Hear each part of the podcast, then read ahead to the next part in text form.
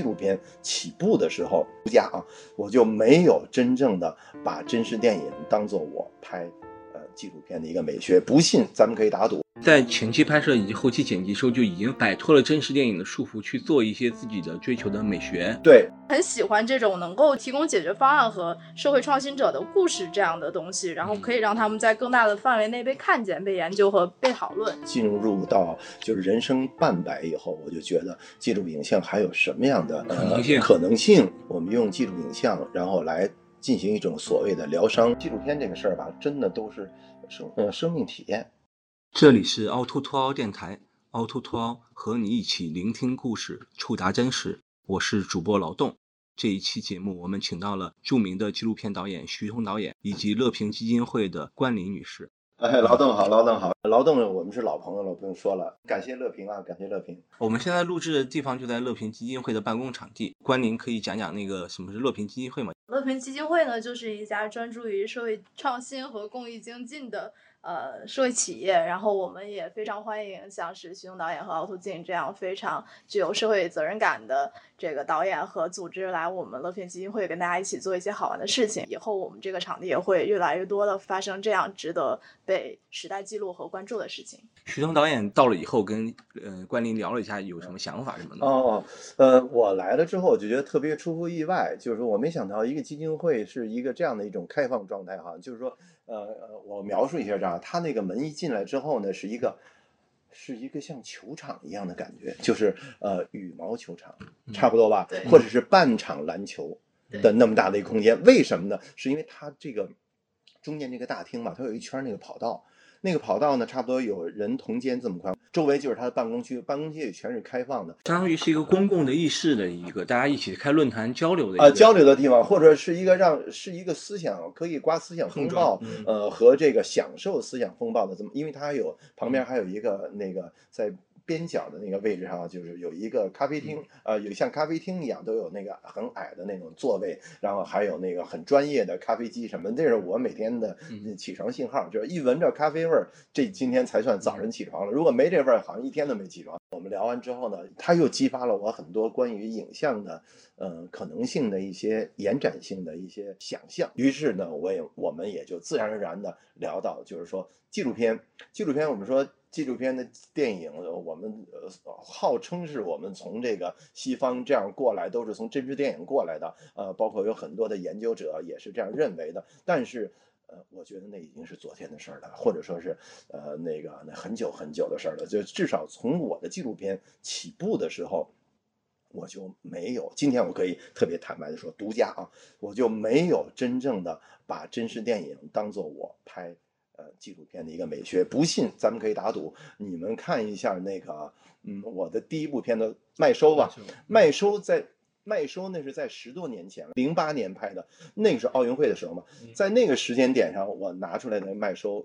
你要一定跟那个时候的所谓真实电影的呃文本进行比较，你会发现麦收我就用了大量的平行剪辑，比如说场景 A 在发生什么，同时场景 B 啊也发生什么，这两条线索是平行往前进展的。然后呢，场景 A 里边的人的呃那个那个所谓的访谈，他说的事情就可以跳接到呃其他场景当中去。这个在真实电影和在以往的那个或者或者说在我同龄麦收那个年代是。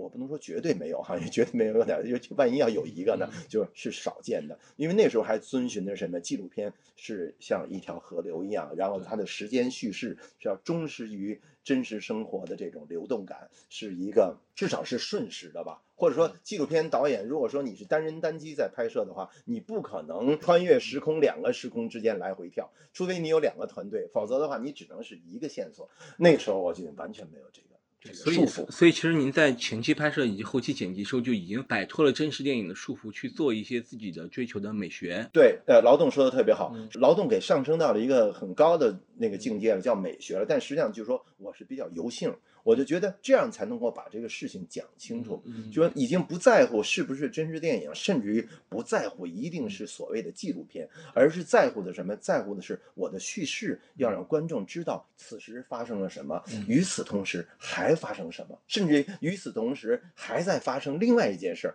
这三件事都可以齐头并进，是吧？呃，孩子，呃，苗苗在进家，然后他父亲躺在那儿，然后苗苗就说他的别的事儿，他他永远是在这个呃穿插的、穿插的、流动的。明白。那其实关林我知道，就是乐平其实也是很关注这些关于社会现实的纪录片啊，包括你们也也有一些提到所谓建设性叙事，比如一些纪录片它跟社会发生关系，它能够参与到社会建设的过程中，能够让社会发生一些改变。所以您可以讲讲你们比较关注的纪录片嘛？先解释一下我们这个建设性叙事的概念。嗯，就我们建设性叙事，它就倡导说，通过与时俱进的多元的媒介表达方式。来提供一种就是解决问题的可能。那影像作为一种天然的媒介，它就是我们最重要的一种方式。去年有一个我们非常关注也非常喜欢的片子，就是《棒少年》，然后包括 Cinex 也是我们很很好的伙伴，因为他在记录。这个片子的过程中，他没有说只只发现这个少年们有什么样的问题，他最后也是通过这个片子的记录和拍摄，他解决了少年他真正遇到的这些问题。我们很喜欢这种能够提供解决方案和社会创新者的故事这样的东西，然后可以让他们在更大的范围内被看见、被研究和被讨论，然后进而。它对于我们来讲也是能够促成更多人行动起来、创造更大改变的一种途径，所以这这种纪录片就是我们很喜欢。就包括像徐彤老师的《算命》，他通过拍摄这个我们这个非常喜欢的这个唐小燕女士她的这个生命历程，包括我们后来看到她。他后来在生命中做了一系列的改变，他成为徐彤老师的制片人，然后又参与到新的片子中来，包括我们现在所所能看到的唐家宇宇宙，也也是因为这样这样一位女士的存在。她不光是就是徐彤导演通过拍摄这个，他不止发现了问题，他也通过资深这个唐小念女士和徐彤导演共同的努力，他促成了更大的改变。这都是我们非常愿意看到的属于建设性叙事概念类的片子。就建设性叙事，刚才你一说这词的时候，我就特别有感。为什么呢？因为我觉得，呃，我们电影一般，当然电影不不是全是叙事，我们说主流吧，电影主流是叙事的一个东西，是吧？自从电影发明以后，特别有了蒙太奇以后，有了电影语言之后，电影就能说话了，是吧？就能讲故事了。好了，那么我就说有效性叙事，对吧？有效性叙事，或者说是呃那个有助性吧，比如我我是随便瞎编了啊，有助就是有助于人的一种叙事，不是说仅仅是在于这个故事可以被人打动，而是说确确实实能有治疗。疗作用，呃，所以说刚才我和那个关林我们就聊了很多，当然确实也是我以前呃思考过的，也是我进入到就是人生半百以后，我就觉得记录影像还有什么样的可能性可能性这个问题上，那么就我们有一种默契哈，有一种就是一拍即合的感觉，就是什么呢？就是说呃，我们能不能在比如说我们用记录影像，然后来。进行一种所谓的疗伤，因为吴文光老师在以前做过有一个片子叫治疗，但是我觉得那个还是指的是治疗他自己本人，是他和他母亲之间的关系。那个片子非常有震撼力，我也特别喜欢。但是我现在考虑的是，能不能我们呃做一种更向社会开放的，比如说呃现在就是这种各种人群都开始出现了很多的我们说很多的问题吧。那这是因为社会节奏快、压力大，所以说呢我们会看到很多突发性的社会新闻，比如说呃那。种呃年轻人不是躺平啊，我说是年轻人就是在压力之下，然后呢他处于一种准亚亚健康状态，比如说他的那个抑郁症和这个焦虑症的那个并发率普遍在上升，是吧？当然还有那个随着这个环境的呃情况呃污染啊，包括下一代现在的那个呃会出现什么情况呢？就是这个自闭症儿童是吧？等等这些情况都在呃上升。那么我们有没有可能结合影像来进行这样方面的一种？切实可行的、有社会呃那个功能的、有社会建设性的这样的治疗，当然这要配合专业人士的那个医疗的方案。但是我们能不能通过影像辅助？比方说，我们举个例子，在呃那个国际上早有这样的先例了，就是说，比如自闭症儿童，他们通过那时候还是掌中宝的那个摄像机，还不像现在手机这么简单，一个小手机就拍。DV。哎，对，那时候还是 DV 时代的时候，呃，通过孩子们之间的自拍和互相拍，到最后变成互相。呃，共享式的，于是呢，让他们进入到一个正常社会的一种人与人之间的表达，叫那个人与人之间的交互。所以我觉得这种都是影像来发挥它的社会功能了，也就是说它有治疗的作用了，因为成为可以成为医生处方之外的第二处方。找乐平，找那个徐彤，找这些做纪录片、做公益事业的人，然后呢，第二处方是可以加入到他们的治疗的方案和团队当中去，来学习拍。自己的纪录片，啊，而且前提是没有门槛，手机就可以，是吧？其实抖音呢，只不过是一个无序状态，你把你的这种。无序的状态的抖音就是呃秀吃喝秀什么这些无聊的东西，变成一个秀自己真正有趣儿的东西，能有价值感的东西，那么他的那个自信心和他的那种社会的参与感会翻倍的增强。因为我知道那个徐东导演跟关凌他们并不陌生，去年在厦门的 High Shots 电影节，徐东导演就是评委，然后关凌是代表就是乐平去参加了一个论坛。那我就想知道，就是徐东导演当时在。当评委的时候，有没有看到一些年轻导演他们有这方面的尝试，或者是有这方面的纪录片？哦，当然有了，我那个印象非常深刻。在我们那个纪录片组的话，那当时是那个赵亮导演，还有范立新导演，我们三个人是负责看那个纪录片单元的。然后当中我有一些非印象非常深，比如说呃社会功能比较强的哈，当然呃好坏我们不说，我们就说。就是今天这个话题，就是社会治愈的这种这种比较强。比如说有一个叫“国际冻卵”的，当然我不我不应当说片名哈，因为好像有点为他广告似的。他现场视频，然后呃，现场视频就是伟杰他们那儿。非常好，他就是讲了这样是一个故事，就两个人物是一个两个大龄的女性，然后但是一直没有遇到合适的伴侣，但是他们的年龄在啊对冻国际冻卵，然后他就把那个卵子冻到美国，然后呢等到这说明什么？说明他们不为呃现实屈服，就是说我没有合适的，没有真爱，那我宁肯。不结婚，但是呢，我的生命可能还需要延续，或者说我还需要有体验到做母亲或者未来的这么一个设计。所以说呢，他把那个卵子冻起来，将来遇到他的白马王子之后，他们依然可以。啊，有自己的有自己的这个这个结晶，这也不算是一个特别新，但是我觉得他的那个视角，这个影像是跟那个呃社会现实，特别是呃这种呃大龄，其实也不算太大吧，三十岁上下的女性的真实处境和这种有独立，就是有这种女权被女权影响的，就不愿意呃那个成为男人的附属这样的女人。是有直接的这个表达的，就是说他这个他这个片子让我们感觉到，就是看到这个这个影片跟这个社会是互动的，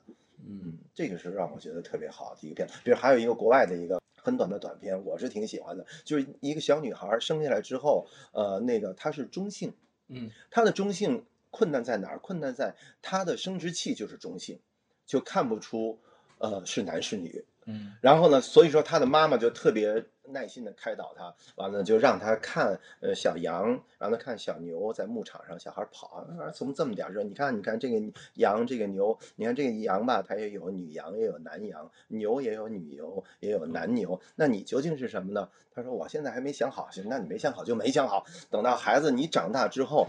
让你来选择。后来一晃又过去几年，孩子已经变成一个从呃刚刚学会走路到已经好像上一二年级了。他说：“我对星哥说，我其实我到现在我还没有想好，但是我总有一天我会想好，我就选择男或者是女还是怎么样。”哎，你看这个也他也是，你看这个片子对他来讲也是有某种程度的治疗作用。当他再长大一点，当他长到二十岁的时候，他真正想做出选择的时候，他我相信他妈妈一定会给他看他小时候让他去看。呃，男羊女羊的时候的这个这个画面，那时候我想他的心灵的感觉是不一样的。他对自己，他不会觉得自己是扭曲的，是被别人强迫为某种性别的，而是这个一路过程影像都记录里都是你的选择。而社会和父母，呃，父母是第一社会嘛，都是尊重你的选择的。所以说，你今天是男是女，还是中性，还是什么，都是你自己的选择，你是快乐的。关林，你有没有一些你印象深？除了刚才你提过《棒少年》。嗯，你说新人短片吗？对对对对，新人的短片。我暂时想不起来。想不起来了。那我再再给你聊。想不起来也是一种想。再再跟徐东导演聊一个话题，就是呃，我们知道你刚才聊到郭荣飞导演，他是纽约大学的研究生，像他在学历和他的。呃，知识层次方面还是比较的，就是比较科班。嗯。但其实我们知道，最早所谓的纪录片、独立纪录片的圈子里面，大部分都是比如说银行职员啊，比如说矿工啊，什么都有，什么都有。这白虎蛋在煤矿干过吧？这矿工。然后老于于广义是那，特别是于广义是那个林场林场的那个出来的，也没也没学过。拍片子，然后呢，最早是刻那个木刻版画啊，对，是吧？然后顾陶就稍微专业一点，是他是学那个图片摄影，图片摄影，他是设计，他好像是是学设计，所以顾陶老说每次一采访，呃，我的那些同学都已经那个搞装修什么的，然后那个谁那个林欣是银行职员啊，林鑫是银行职员，就他就什么专业就就搞不清楚了，反正都是非专业。但但好像您那时候就比较特别，您是我知道您是广院的，学广广播电视编导，所以您算是科班出身。纪录片这个事儿吧，真的都是生呃生命体验。就是说，你拍一个片子，就是那个那司徒赵敦老先生说，呃，所谓纪录片嘛，就是一个人陪另外一个人过一段日子，实际上这是一段日子，是一段体验。所以说，我觉得这个东西是没法一块儿体验的，是吧？这个东西它是没法一块儿体验的，它是像是自己很害羞的一件。秘密的事儿，他得要自己独立完成。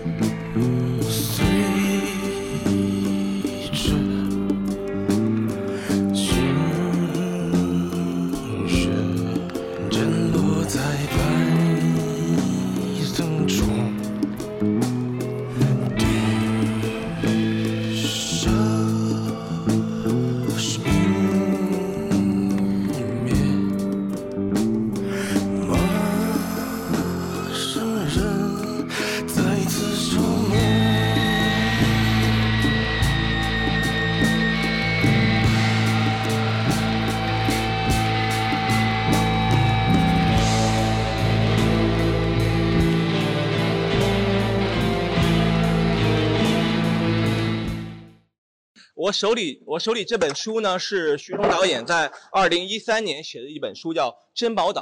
可以讲一下您的珍宝岛小说。小说是比较早的了，就这本哈。大概的内容。对了，这个小说是写在呃零七年年末，零七年年末那时候，实际上我还没开始拍纪录片，也就是说，觉得写点什么东西，然后呢，一个是要把自己呃，因为我写这小说已经四十多岁了。所以我就想把这个几十年的这个这个听到的、看到的故事给它呃记录下来，实际上就是怕忘了。然后呢，呃，但是一不小心就变成一小说了。然后里面的人物其实大部分都是来自于真人真事儿，就是它是一个呃，我们说有点像叫非虚构嘛，就是说不是在那瞎编乱造这个故事的这些人物原型，然后只不过作者是把它串联在一起，就形成这个。然后这个小说还挺幸运的，然后。嗯，写完之后搁了几年就出版了，就是讲了一个北京的一个小片儿型的一个故事，呃，特别好，这人物这人特特别善良，然后讲了他一辈子呃结识的人，然后他的经历，然后最后呢，他年轻的时候呢是呃参军，然后想去那时候是六几年六九年省委战役要要打响，那时候呢他就想去前线，结果他没去成。最后他经历了一番之后，五十几岁，他终于去了珍宝岛，就大概是这么一个故事啊，简简单，非常简单，但是很有趣儿。你要是看，所以说文字的东西是没法讲的，嗯，就只文字归文字，呃，那个影像归影像，它是没法互相代替的。所以说呢，就是没看过的可以去找这本书看。一三年那时候还没有国内还没有非虚构写作这个概念，所以你也算是第一批这样的作者哈。倒不一定是非得我倒不是说抢这第一批，就是在于，就是顺理成章，就是顺其自然，就就就有这东西了，就写了，就完了。所以说创作真的不是一个叫什么呀，就是一个非得要执着的去强拧的一件事儿，它是一个这个瓜熟蒂落的过程。嗯，我怎么开始的是吧？对，呃，其实这个说来话有点话长，我是这个被踹下去的。那个考试不太好，然后呢，那个被被人那个举报了，就就那考试被举报，完了之后呢，就是我这个情况呢就开始比较急转直下了，直到遇到了唐小燕女士，哎，出现了唐家宇宙这个说法，啊，然后唐家宇宙是你有没有想到，就是徐峥导演拍您，然后后面把您的家人都拍进去，这个我今天我还跟导演说了，我说是在微博上有一个这个影迷，然后呢就跟我说，说是燕儿姐，说是这个徐东导演为什么一直盯着你们家拍呀？然后一直拍一直拍，我觉得您应该那个去考一个文凭，然后您不要老在徐彤导演的光环下一直这么混着。然后我想了半天，我就后来我就我怎么回答他呢？我就想了一个特别好的，然后我就想我说是，其实我跟你讲吧，我说这么多年吧，我不是说在他的光环下活着，我说是是这样的，我文凭也很高。我其实我说他都赶不上我，我是社会大学博士毕业。